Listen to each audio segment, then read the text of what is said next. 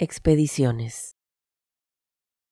Doy testimonio de mis pasos, travesía a voluntad en esta senda laberinto que la realidad ofrece, sin límite de velocidad ni zona de descanso, mucho menos salida de emergencia.